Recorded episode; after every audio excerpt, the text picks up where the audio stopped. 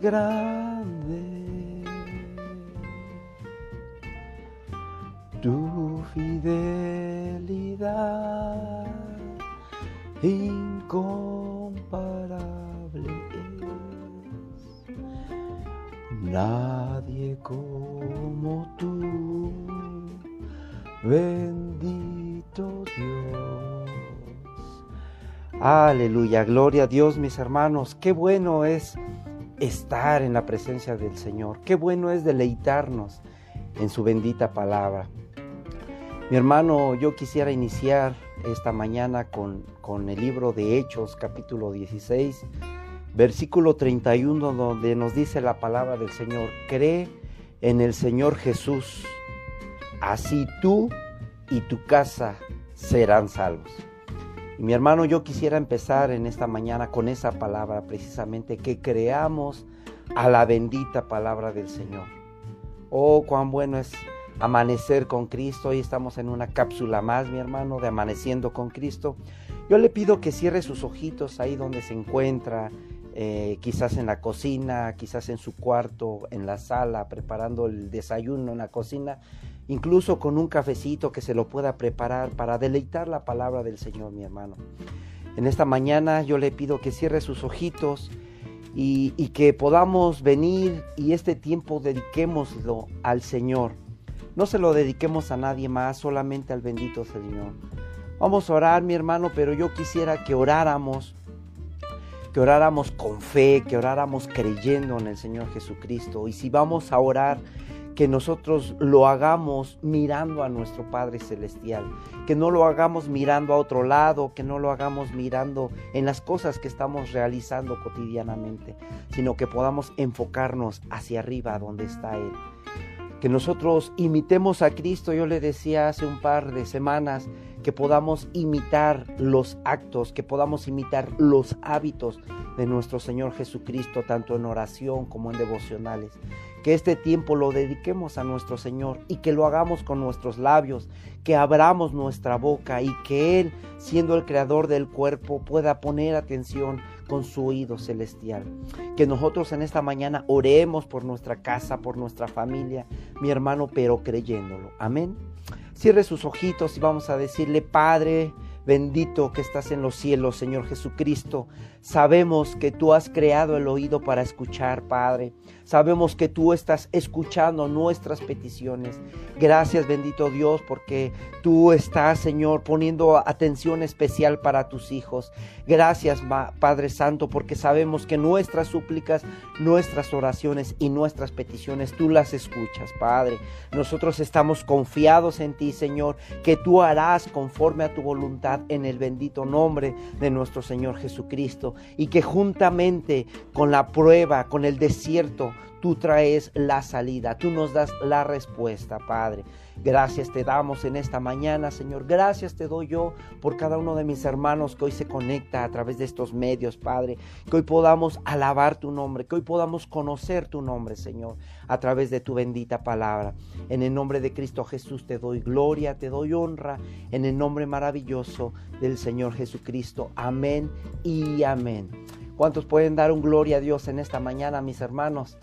Amén. Hoy este tema, bueno, pues está titulado Este es tu final. Lleguemos al final, mis hermanos.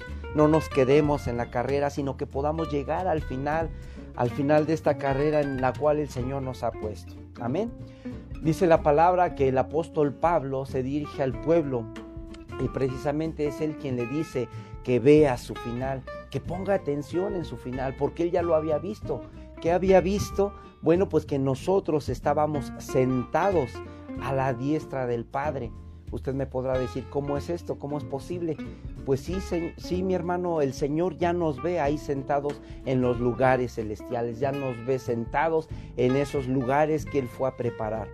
Y yo quisiera que me acompañara a abrir la palabra del Señor en el libro de Oseas, capítulo 4, versículo 6. Y yo específicamente busqué la, la versión de la nueva Biblia viva, la NBB, donde precisamente el profeta Oseas habla, y quizás usted ya ha escuchado esa, esa versión de Reina Valera 1960, Ahora yo le quiero leer esta para que vea la pequeña diferencia que hay en, esa versión y en esta. Dice la palabra del Señor, Oseas 4:6, le repito, mi pueblo es destruido porque no me conoce. Ahí por eso me llamó la atención esta versión. Nueva Biblia viva. Mi pueblo es destruido porque no me conoce a mí, habla el Señor. Parece por no seguir, por no seguir mis instrucciones y es todo por culpa de ustedes. ¿Por qué perece? Porque precisamente no sigue las instrucciones del Señor. Y mire mi hermano, yo quiero hacer un énfasis muy, muy importante aquí, que nosotros debemos de ver nuestro final, porque el Señor ya nos los anunció desde el principio. ¿Cuál es mi final? ¿A dónde vamos a ir? Precisamente en estas cápsulas nosotros hemos estado estudiando que nosotros estamos dispuestos o estamos predestinados a ir a la eternidad. Precisamente nosotros ahorita estamos conociendo la eternidad. Estamos conociendo algunos significados del número 7 y precisamente hoy vamos a tocar ese tema. ¿Cuál es mi final? ¿Cuál es mi destino? Bueno, aquí el apóstol Pablo nos lo dice, que nosotros estamos predestinados o que ya nos ve Él sentados a la diestra del Padre. El pueblo perece por falta de conocimiento, lo acabamos de leer. El pueblo es destruido porque no sigue y no obedece las instrucciones de Dios. ¿Cuáles son esas instrucciones? Bueno, esfuérzate y sé valiente y que podamos llegar al final de la carrera, precisamente porque sabemos cuál es nuestro final. Así como quien dice que nosotros ya la hicimos, ¿verdad? Pero realmente es que no la hayamos hecho por nuestros propios méritos. Algo muy importante que nosotros debemos de hacer énfasis es de que no es por nuestras fuerzas, no es por nuestros méritos, sino es por la bendita voluntad de nuestro Señor nuestro Dios Todopoderoso, que la obra que Él ha comenzado en nosotros, esa precisamente es la que nos llevará hasta este final. ¿Cuál final? El que podamos estar sentados a la diestra del Padre, el que nosotros estemos glorificados. De hecho dice la palabra que ya nos ve como santos. Ahora la pregunta es, ¿aquí en esta tierra alguno es santo? ¿Alguno es bueno? La palabra dice que ninguno. ¿Por qué? Porque nosotros nos ve el Señor como santos precisamente porque nos ve a futuro. Dice, dice la palabra que nuestro futuro para Él es su pasado. Y ahorita lo vamos a leer en el libro de Eclesiastés, porque lo que fue es lo que ya sé. Y si quiere vamos de una vez, eh, libro de Eclesiastés 1.9. Este libro está escrito por el rey Salomón, hijo de David. Y para aprovechar, mi hermano, para no andar revolviendo mucho el tema, nos dice el libro de Eclesiastés 1.9. ¿Qué es lo que fue? Lo mismo que será ¿Qué es lo que ha sido hecho? Lo mismo que se hará. Y nada hay nuevo debajo del sol. Ahí mismo en el libro de Eclesiastés nosotros podemos encontrar en el 3.15 de la Reina Valera, aquello que fue ya es y lo que ha de ser fue ya. Y Dios restaurará lo que pasó. Y mire mi hermano, aquí quisiera que analizáramos un poquito lo que acabamos de leer. Lo que fue es lo que ya ha sido hecho. Y lo que será es lo que ya fue. ¿Cómo es posible esto? Recordemos que nuestro Dios se mueve en una línea de eternidad donde quizás nuestra mente no alcanza a entrar a ese mundo de eternidad, a esa dimensión.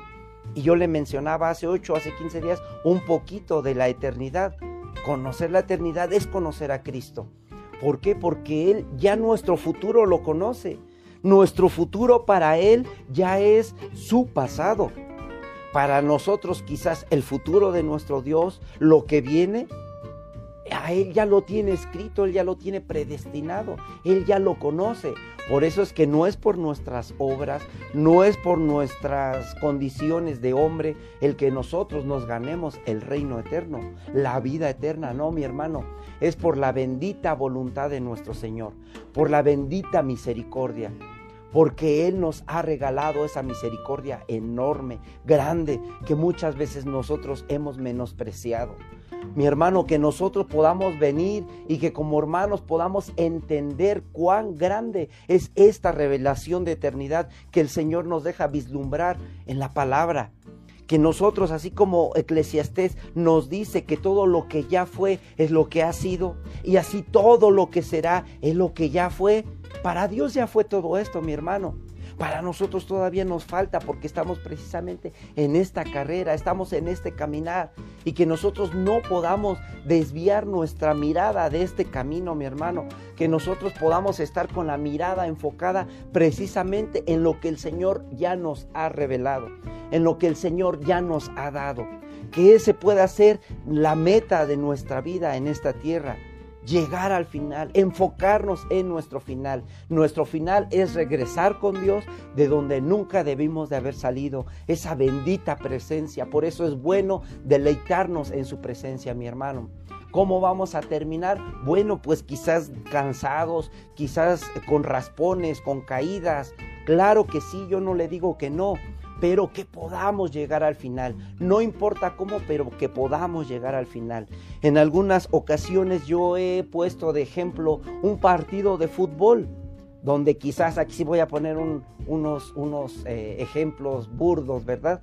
Eh, donde está jugando las Chivas y el América, y quizás por ahí uno que otro se vaya a ofender con lo que voy a decir, pero usted no puede ir a ver ese partido porque se fue a trabajar o hizo otra actividad, pero sin embargo cuando regresa de esa actividad piensa ver el partido de fútbol y usted llega y su hijo le dice, ¿sabes qué papá? Ganaron tus chivas 3-2 y tú te pones contento y feliz y empiezas a ver el partido de fútbol. Pero en el primer tiempo van perdiendo 2-0 y estás preocupado. Para los 10 minutos antes del final sigue perdiendo tu equipo y dices, ¿cómo es posible si mi hijo me dijo que iba a ganar? Quizás remonte, pero el partido ya va a terminar. ¿Y, cuál es la historia? Que precisamente remontan en los últimos 10 minutos y, después de ir perdiendo las Chivas 2-0, por decir, 2-1, al final remontan 3-2. Entonces se cumple lo que dijo el hijo, pero no porque él, lo supiera, o mejor dicho, porque no fuera divino, sino porque él ya conocía el final de ese partido. Así lo mismo, usted que no se ponga nervioso yéndole a las chivas, híjole, y, mi, equipo va perdiendo. Y, es ilógico que si usted sabe el resultado, se empiece a comer las uñas, empiece a no aceptar apuestas, ¿verdad? En este caso, eh, porque sabe que va a ganar su equipo. Que se ponga nervioso, que se ponga preocupado. Si ya conoce el final de ese partido desde el principio, antes de que lo vea, es ilógico que se ponga nervioso. Lo mismo pasa con la vida espiritual, mi hermano. El Señor ya nos avisó cuál es nuestro final, cuál es nuestro resultado en esta tierra, cuál es nuestro futuro. Y es ilógico que nosotros nos pongamos nerviosos o que nuestra fe empiece a desviarse que empiece a flaquear. ¿Por qué? Porque nosotros ya sabemos que somos más que vencedores en el Señor Jesucristo. Amén. ¿Cuántos pueden decir amén, mis hermanos, en esta mañana? Nosotros no debemos desenfocarnos precisamente de nuestro futuro. Muchas veces nosotros nos enfocamos en nuestro presente, en las cosas cotidianas, en lo que estamos viviendo y nos olvidamos precisamente del futuro que Dios ya ha decretado para nosotros. Muchas veces nos enfrascamos en lo que está aconteciendo en este mundo sabiendo precisamente que nuestro futuro está con Cristo. Precisamente ayer veíamos con, nuestro pastor Eric que en Génesis 1.11 nos dice que la tierra eh, crea vínculos hacia las plantas y esto es la raíz. En el 1.20 nos dice que se crea un vínculo entre el agua y el pez, hablando de la creación. Y esos vínculos son las branquias y que están en su hábitat. El vínculo que Dios crea en, en Génesis 1.26 con el hombre es que Él se involucra y con sus propias manos forma al hombre y ya no le da la orden ni a la tierra ni, ni al agua, sino que Él se involucra y dice, hagamos al hombre a nuestra imagen y semejanza. ¿Por qué? Porque Él tiene un amor especial con nosotros, Él se involucra. ¿Cuál es ese vínculo que Dios deja con nosotros? Es el Espíritu que Él sopló en nosotros, que insufló para que nosotros ahora a través de la oración, a través de los cantos, podamos entrar en esa atmósfera, en esa dimensión con nuestro Señor bendito. Amén. Que esto lo tengamos muy presente, mi hermano, y que por eso es necesario que vayamos y nos encerremos en un cuarto y oremos a nuestro Padre y que vengamos sin preocupaciones con Él, confiados, porque sabemos que Él nos escuchará y que Él viene y nos escucha con amor eterno. Yo le cantaba hace ocho días, ámanos con tu amor eterno. Y eso debemos de anhelar todos los días. Porque amor pues puede ser de un hermano fraternal, pero el amor de Dios es tan grande, es tan perfecto que es bueno venir y alabar su nombre. Amén. ¿Cuántos pueden decir amén, mi hermano? Ahora, nosotros sabemos que el Señor nos ha escrito nuestro futuro y nos los ha declarado en su bendita palabra. Algunos otros que tienen ignorancia de esto vienen y van con adivinos, van con brujos a que les lean las cartas, a que les adivinen el futuro, a que les lean el café, el puro, qué sé yo, tantas otras cosas. Incluso pagan porque les lean su futuro. Mi hermano, mire qué grande es nuestro Dios que nos ha dejado nuestro futuro escrito en la bendita palabra del Señor y gratis. ¿Qué es lo que necesitamos hacer? Bueno, venir y escudriñar la palabra del Señor, que nosotros podamos venir y enfocarnos a buscar precisamente la vida eterna en la palabra del Señor. Nosotros ya sabemos que vamos a vivir mucho mejor en la bendita palabra del Señor. Lo que necesitamos hacer es ser confiados en su bendita palabra. Mi hermano, nosotros debemos de estar mirando hacia lo que el Señor nos ha llamado y ver las cosas que no son como si ya fueran hechas. Dice su palabra que nosotros debemos de estar confiados en el bendito nombre de nuestro Señor Jesucristo. Amén. Y mire yo esto que le acabo de leer que nosotros ya estamos sentados en los lugares celestiales. Aquello que vio el apóstol Pablo y que le dijo al pueblo, que le dijo a la iglesia, nos lo dice hoy también, mi hermano. Quisiera que me acompañara al libro de Efesios, capítulo 2, versículo 6. Y yo aquí tengo la nueva traducción viviente. Le doy un momentito para que la pueda buscar. Efesios 6. Porque lo que no es, es lo que será lo que ya fue es lo que será. Lo que ya es es lo que vendrá. Y lo que será es lo que ya fue. Amén, ya lo leímos en Eclesiastés. Nos dice Efesios 2.6 en la bendita palabra del Señor, pues nos levantó de los muertos junto con Cristo. Y ponga atención en esto, y nos sentó con Él en lugares celestiales porque estamos unidos a Cristo. ¿Cuántos pueden decirme amén, mi hermano, por esta bendita palabra? Porque nos levantó de entre los muertos, porque antes éramos muertos en delitos y pecados. ¿Sí? Lo tenemos entendido que nosotros somos pecadores delante del Señor, pero mire la bendita palabra, la bendición que el Señor hace, porque Él nos ha levantado de los muertos y nos sentó con Él. Ahora la pregunta, ¿cuándo lo sentó a usted en los tronos celestiales? ¿Ya está usted sentado en los tronos celestiales? La bendita palabra lo dice. Y la palabra no es para mentir, para debatir. Yo creo no lo que veo, yo creo lo que está escrito en la palabra, mi hermano. Y así como yo lo creo, yo le invito a que usted crea en la bendita palabra del Señor. Aquí nos dice que Él nos sentó. No dice, nos sentará con Él. No, leamos bien, dice, nos sentó con Él en los lugares celestiales. ¿Cuándo fue esto, mi hermano? Cuando el Señor ya nos levantó, cuando el Señor ya nos sentó en los lugares celestiales. Aquí se aplica la palabra de que Él, nuestro futuro, ya para Él es su pasado. Para Él ya nos sentó ahí. Para Él nosotros ya somos santos. Para Él nosotros ya somos vencedores. Nosotros ya estamos sentados en esos lugares. El apóstol Pablo lo pudo ver y se lo dijo a la iglesia. Ahora nos los dice a nosotros, que nosotros ya estamos sentados en esos lugares celestiales. Amén. Debemos de creerlo, mi hermano. Mire, porque yo me he encontrado una cantidad de hermanos que me he acercado con ellos o incluso ellos solitos me han preguntado, oiga hermano, ¿a dónde se habrá ido mi familiar? Ahora que murió, ¿dónde estará? Y yo le pregunto, sola, mejor dicho, yo le digo o le afirmo, solamente hay dos caminos, mi hermano. Uno que lleva hacia arriba y otro que lleva hacia abajo. ¿A dónde se fue? Y él me dice, pues la verdad es que no sé, hermano. Yo, eh, esto solamente Dios lo sabe.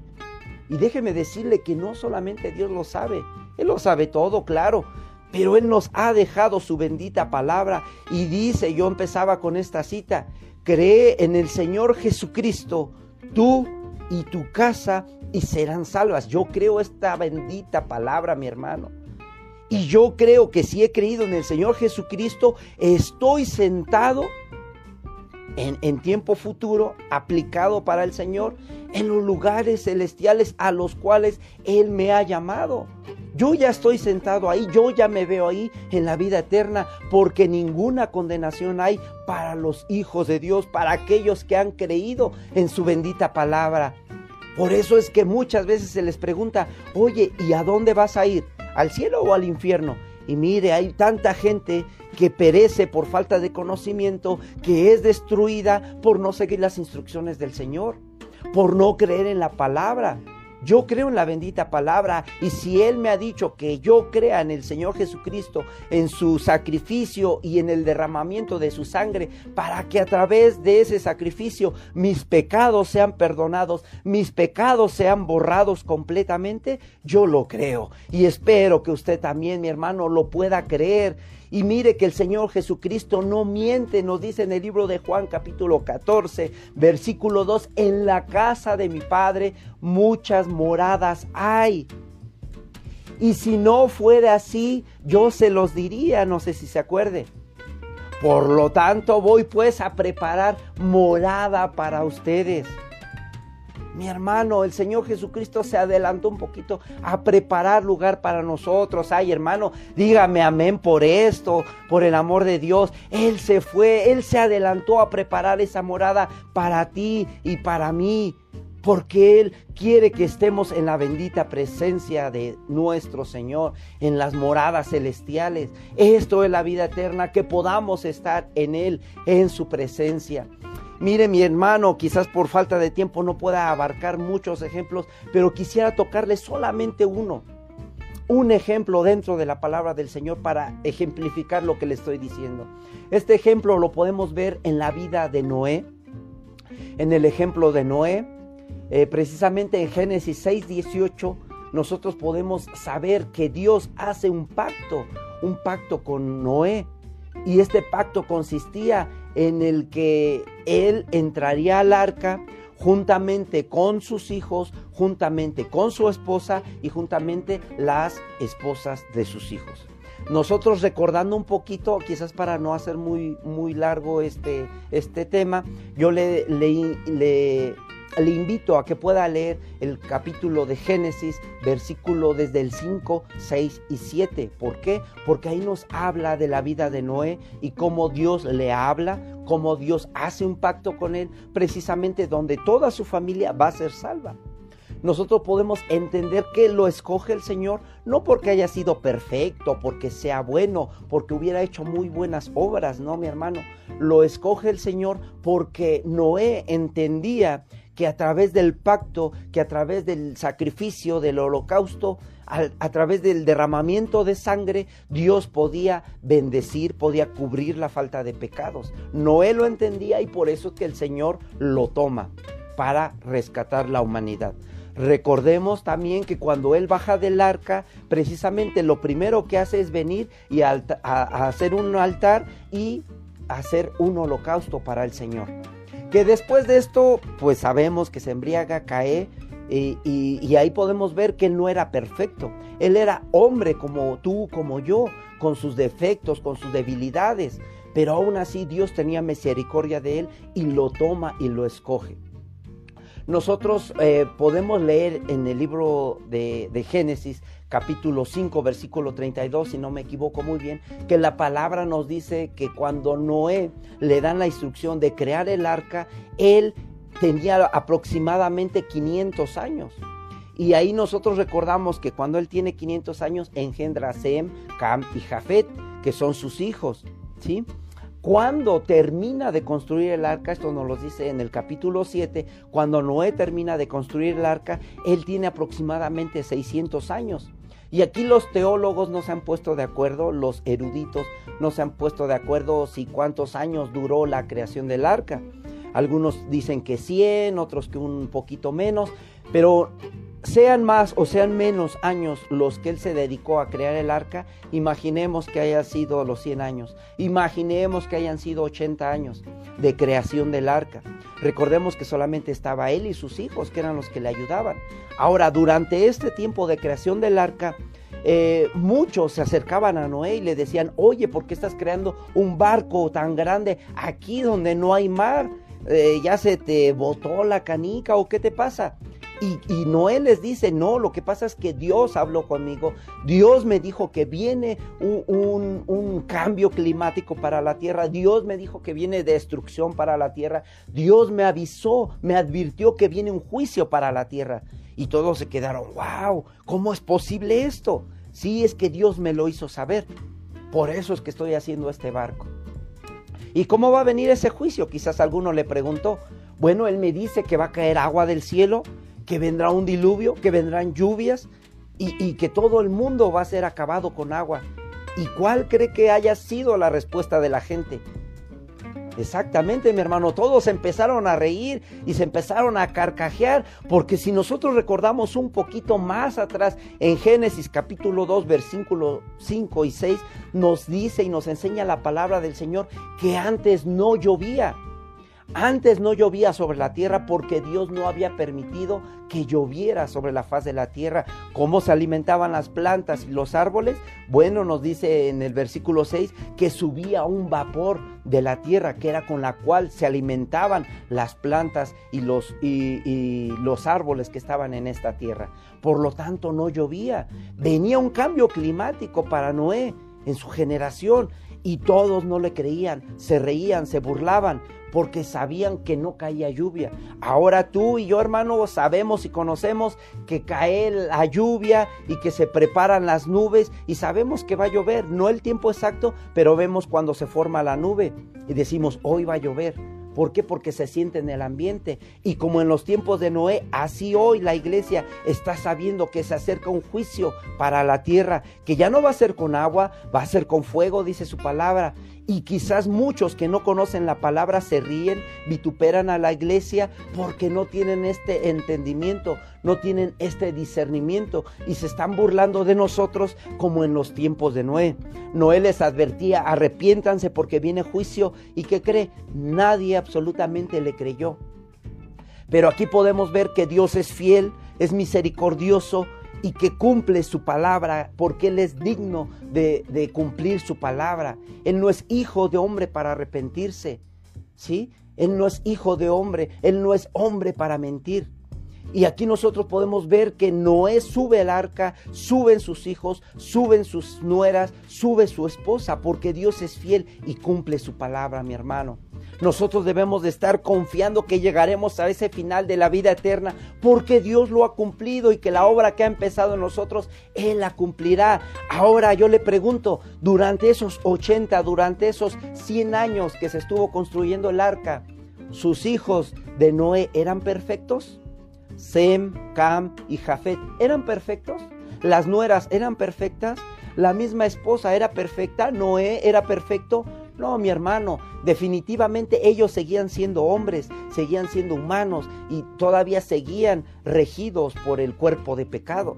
Yo me imagino que quizás durante estos 80 años eh, mucha gente que oyó a Noé advertir de este diluvio, venían con él y le decían, oye, ya pasaron 10 años, yo no veo que llueva. No que decías que venía diluvio, yo no te creo.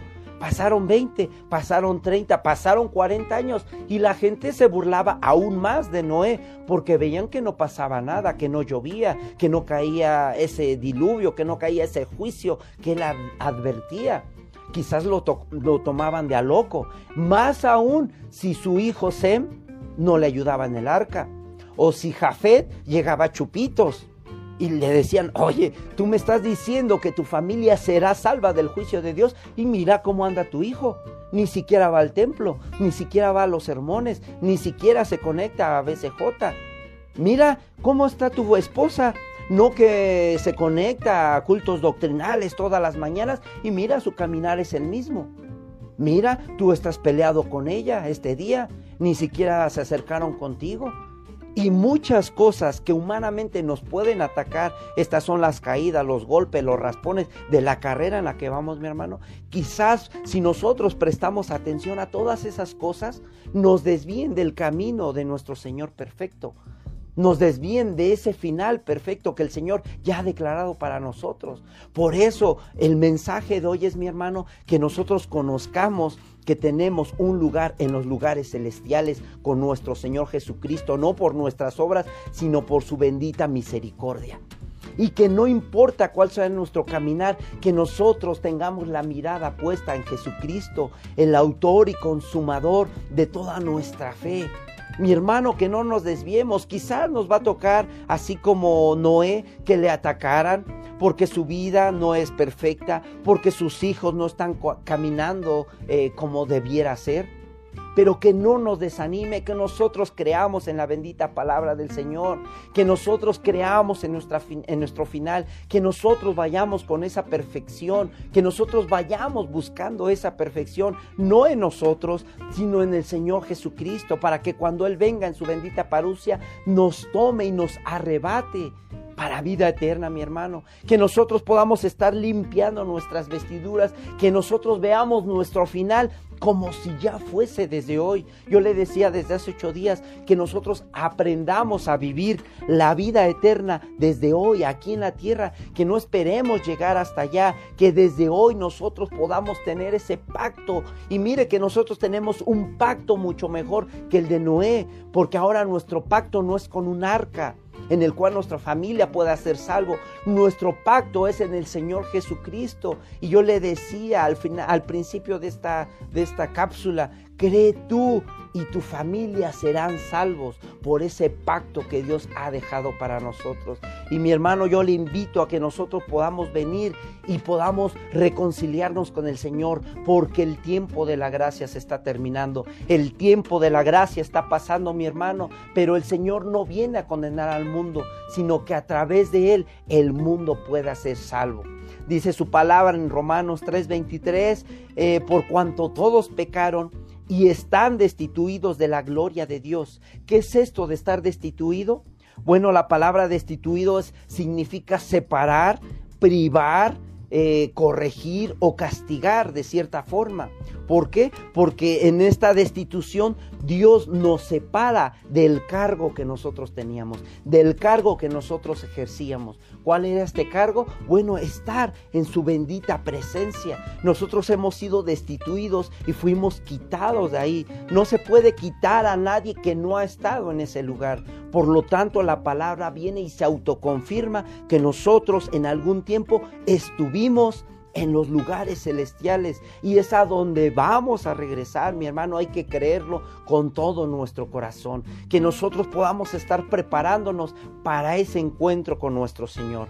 Amén. Dios le bendiga, mi hermano, en esta mañana. Y espero que hayamos entendido que nuestro Señor Jesucristo, por Él y con Él, hemos vencido al pecado, hemos vencido a la muerte, no por nuestros propios méritos, claro que no, sino por Él. Por eso le decía hace ocho días, Él es la puerta de las ovejas, el que por Él pasara tendrá vida eterna. Mi hermano, que nosotros podamos acercarnos confiadamente a través del sacrificio de Jesucristo a la misericordia de nuestro Dios. Amén y amén. Vamos a cerrar nuestros ojos, mi hermano, en esta mañana y vamos a dar gloria a nuestro Dios, vamos a darle gracias. No le pida nada, mi hermano, en esta mañana, dele gracias, dele gracias porque aquí en esta tierra solamente estamos de pasadita, 70, 80 años los más robustos. Mire que nosotros vamos a regresar a la eternidad, a ese lugar donde el Señor se ha adelantado a prepararnos morada. Dele gracias en esta mañana por la vida, dele gracias por su familia, dele gracias por su trabajo, dele gracias aún por la plataforma que se está preparando en el mundo, porque sabemos que su bendita palabra se ha de cumplir y esto nos dice que la venida de nuestro Señor Jesucristo está más cerca que nunca. Creamos, mi hermano, en esta mañana que a pesar de que hemos fallado delante de Él, Él es fiel y justo para perdonar nuestros pecados. Gracias, amado Padre, en esta mañana maravillosa por nuestra familia, por nuestros hijos, por nuestra esposa. Gracias Señor, aún por mi propia vida, Padre, porque si hoy estoy conectado en esta mañana, si hoy estoy respirando, es por tu misericordia, porque hoy podemos ver tu amor tan grande que a pesar de que nosotros hemos sido de tu gloria, hemos sido pecadores delante de ti, Señor, tú nos has intercambiado, Padre, y has quitado al pecador para que sea sanado, al que está enfermo para que sea sanado, y en su lugar pusiste al Cordero, Señor, para que fuera inmolado y fuera crucificado. Gracias, Padre porque ahora entendemos que nuestro Señor Jesucristo vino a regalarnos vida eterna. Gracias por esa dádiva, gracias por ese don, gracias bendito Padre, porque hoy podemos tener aliento de vida. Dice tu palabra que todo lo que respire alabe tu nombre, Señor. Hoy te alabamos, bendito Padre, no por lo que nos has dado ni por lo que nos darás, Señor, sino porque podemos estar contigo en este momento, Señor. Gracias, bendito Padre. Gracias, Señor Jesús aún por todas las cosas buenas y malas que has permitido en este año de enfermedad, Padre, en este año de prueba, en este año quizás de desánimo para muchos, Padre, pero que nosotros podamos confiar que tú nos has llamado para vida eterna y que tienes nuestro lugar preparado junto a ti, Señor, que nosotros nos sentaremos donde está el Señor Jesucristo. Gracias, Padre, por esta dádiva, gracias por este regalo, Señor, que muchos no entendían que muchos menospreciábamos, que muchos teníamos en poco, Padre. Pero Señor, gracias porque ahora nos has llamado hijos tuyos. Gracias, Padre, porque ya no somos del diablo, ya no somos del enemigo, Señor. Gracias, Padre Santo, porque tú nos predicaste con tu evangelio eterno, Padre, aún en las esferas celestiales, aún antes de venir a esta tierra, Padre, nosotros ya te conocíamos. Padre, gracias, Señor, porque hoy podemos conocerte más. Y aún dice tu palabra que por la eternidad te estaremos conociendo, Señor. Gracias, Padre, porque tú nos tienes guardados en el hueco de tu mano. Gracias por cada uno de mis hermanos. Bendito sea tu nombre, Padre. Te alabaremos, te glorificaremos, Señor, por toda la eternidad, Padre. Porque bueno es alabar tu nombre, Señor. Bueno es venir en tu presencia, Padre Santo. Bueno es estar, Señor, deleitándonos en tu presencia, Padre. Gracias, Padre bendito. Gracias, Señor. Te alabamos y te glorificamos, bendito Padre. Gracias, gracias, gracias, Señor Jesús. Gracias, Padre. Bueno es alabarte, Señor. Bueno es bendecir tu nombre, Padre. Gracias, Señor Jesús. No me cansaré de decirte, Santo, Santo, Santo, Señor. Santo, Padre, Santo, bendito Dios. Te alabamos, Señor. Te glorificamos, Padre. Gracias, gracias. Dele gracias, mi hermano, en esta mañana. Dele gracias. Dele gracias, dele gracias y no se canse de darle gracias. Dele gracias por la vida. Dele gracias por su familia, porque es un pacto que Él ha establecido con nosotros que nosotros y nuestra familia serán salvos. Hay que creerlo, mi hermano. Ahí si tiene la posibilidad de levantar sus manos, levántelas y clame y gima al Señor. Gima al Señor en esta mañana. Dele gracias porque bueno es Él y para siempre su misericordia. Gloria a ti, bendito Dios. Gloria a ti, Padre Santo. Te alabamos, bendito Padre. Te alabamos, Señor Jesús. Te alabamos, te alabamos, te alabamos. Santo, santo, santo es tu nombre, Señor. No nos cansaremos de alabarte, de bendecirte, Padre. Oh, sana, oh, sana al que viene en el nombre del Señor. Oh, sana al Altísimo. Gloria a ti, Padre. Aun si tiene una necesidad, mi hermano, que la pueda dejar en los comentarios y estaremos orando, ya sea por su esposa, por su esposo, por sus hijos, por sus hijas. Quizás andan desbalagados, quizás andan descarriados. Nosotros estaremos orando por ellos. Nosotros estaremos orando por ellos, mi hermano. Incluso yo le invito a que usted ore por ellos. Si tiene un amigo, un conocido que no conoce de Jesucristo, que en este momento ore y pida por él, porque Él es misericordioso, Él es digno. Aleluya, Señor. Gracias, Padre bendito. Gracias, Señor, porque sabemos que tú nos escuchas, Padre, que tú tienes tu oído atento a tus hijos, Padre. Gracias, Señor. Gracias, Padre. Aún mi hermano, si usted ha andado en caminos malos y perversos, esta es la mañana de venir y pedirle perdón al Señor. No al hombre, al Señor, mi hermano.